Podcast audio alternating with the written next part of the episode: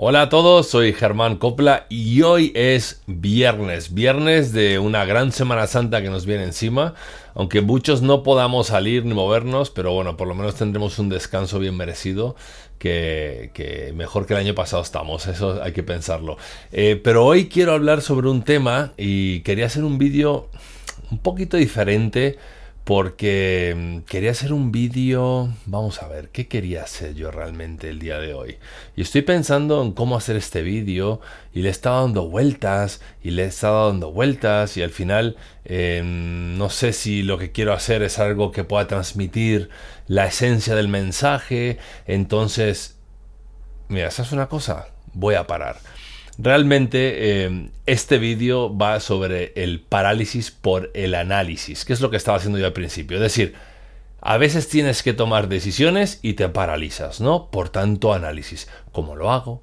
¿Dónde lo llevo? cómo lo monto, cómo lo decoro, cómo lo pinto, eh, cuál va a ser el diseño, cuál va a ser el copy, cuál va a ser el eslogan, cuál va a ser el logo, dónde va a estar, en la izquierda, la derecha, arriba, abajo. En serio, paremos, paremos paremos. En Google ahora mismo, si buscas parálisis por análisis en inglés, si lo buscas en inglés hay más de 38 millones de impactos. 38 millones de impactos que hablan sobre este tema. ¿Por qué?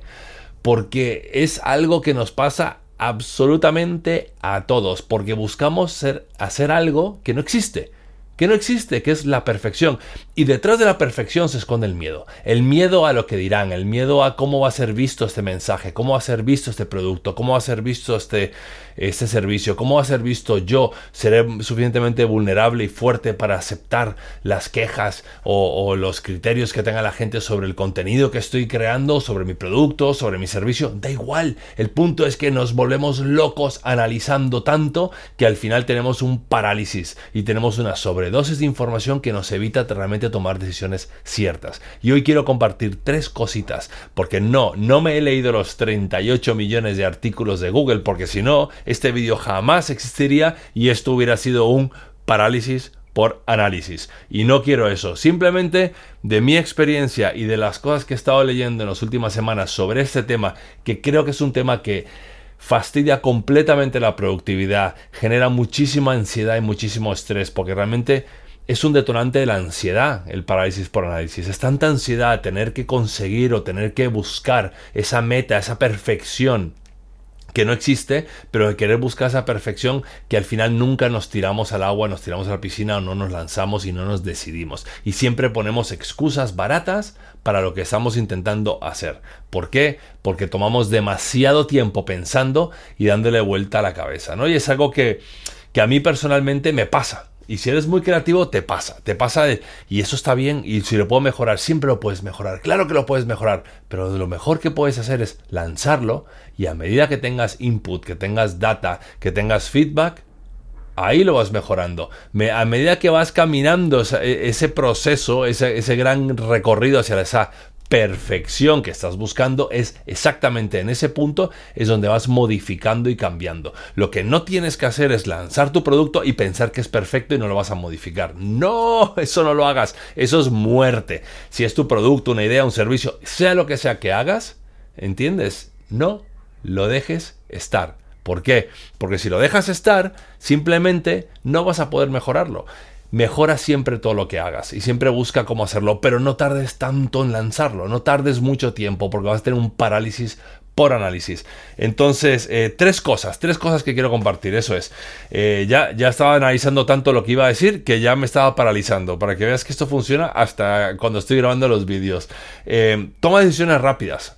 Uno, decisiones rápidas. ¿Cuántas veces has ido a un restaurante con un grupo de gente y siempre hay una o dos personas que no saben qué quieren pedir?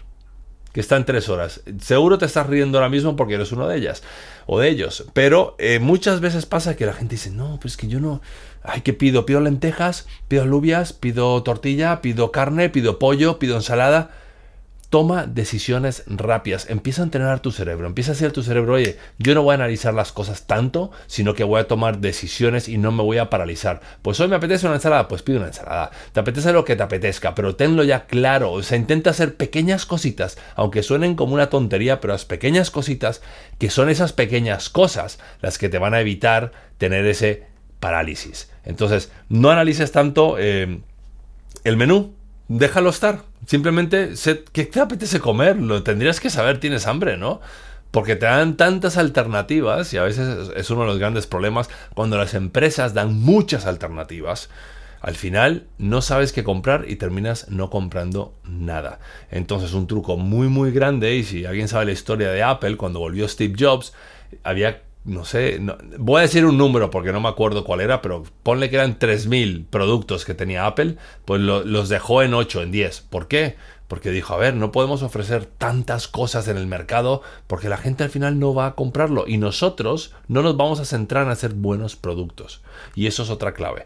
Si tienes mucho, al final no estás centrándote y, generando esa expertise, esa experiencia, ese pivotaje, esos pequeños ajustes y cambios, porque estás constantemente mirando qué hacer en toda tu parrilla de productos. Entonces, simplifica lo que tienes y no tengas parálisis por análisis. No analices tanto, sácalos. Sácalos y ve modificando. Esa es la primera cosa que tenemos que tener en cuenta, es tomar pequeñas, pequeñas decisiones. Otra cosa, la segunda es, ¿qué tan importante ¿Qué tan importante es esa decisión para que analices tanto? Ponte a pensarlo realmente. ¿Cuántas veces has perdido horas analizando si el logo iba aquí, aquí o aquí cuando realmente eso no es importante. Lo que era importante puede ser el contenido, lo que era importante era la difusión, lo que era importante era el formato, la plataforma. Puede que otras cosas sean mucho más importantes que donde estás perdiendo el tiempo. Entonces, antes de tomar decisiones y empezar a analizar, piensa y pregúntate qué tan importante es la decisión que yo estoy a punto de tomar para mi proyecto, para mi servicio, para mi vida, para lo que fuera. ¿Vale? O sea, piensa en esas cosas. Y primero, decisiones rápidas, muy rápidas, y segundo, qué tan importantes son esas decisiones. Y la otra que no es tan tangible, que te puede venir bien o mal, puedes que seas muy experto utilizándola, es lee la intuición, siente tu intuición. ¿Cuál, cuál es ese instinto que tienes dentro que te dice que tomes esta decisión? Siempre lo sabes. Y casi siempre tenemos una tendencia de ir en contra de nuestra intuición hasta que aprendemos a escucharla. Porque decimos, yo sabía que tenía que haber hecho esto y por qué no lo hice. Y después nos sentimos culpables por no haberlo hecho. Estoy a peor. Entonces, pausa y piensa, oye, ¿qué siento? ¿De dónde viene esa sensación en mi cuerpo? Ese instinto, esa intuición. ¿Qué me dice a mí, mi cerebro, que debería yo de hacer? Realmente.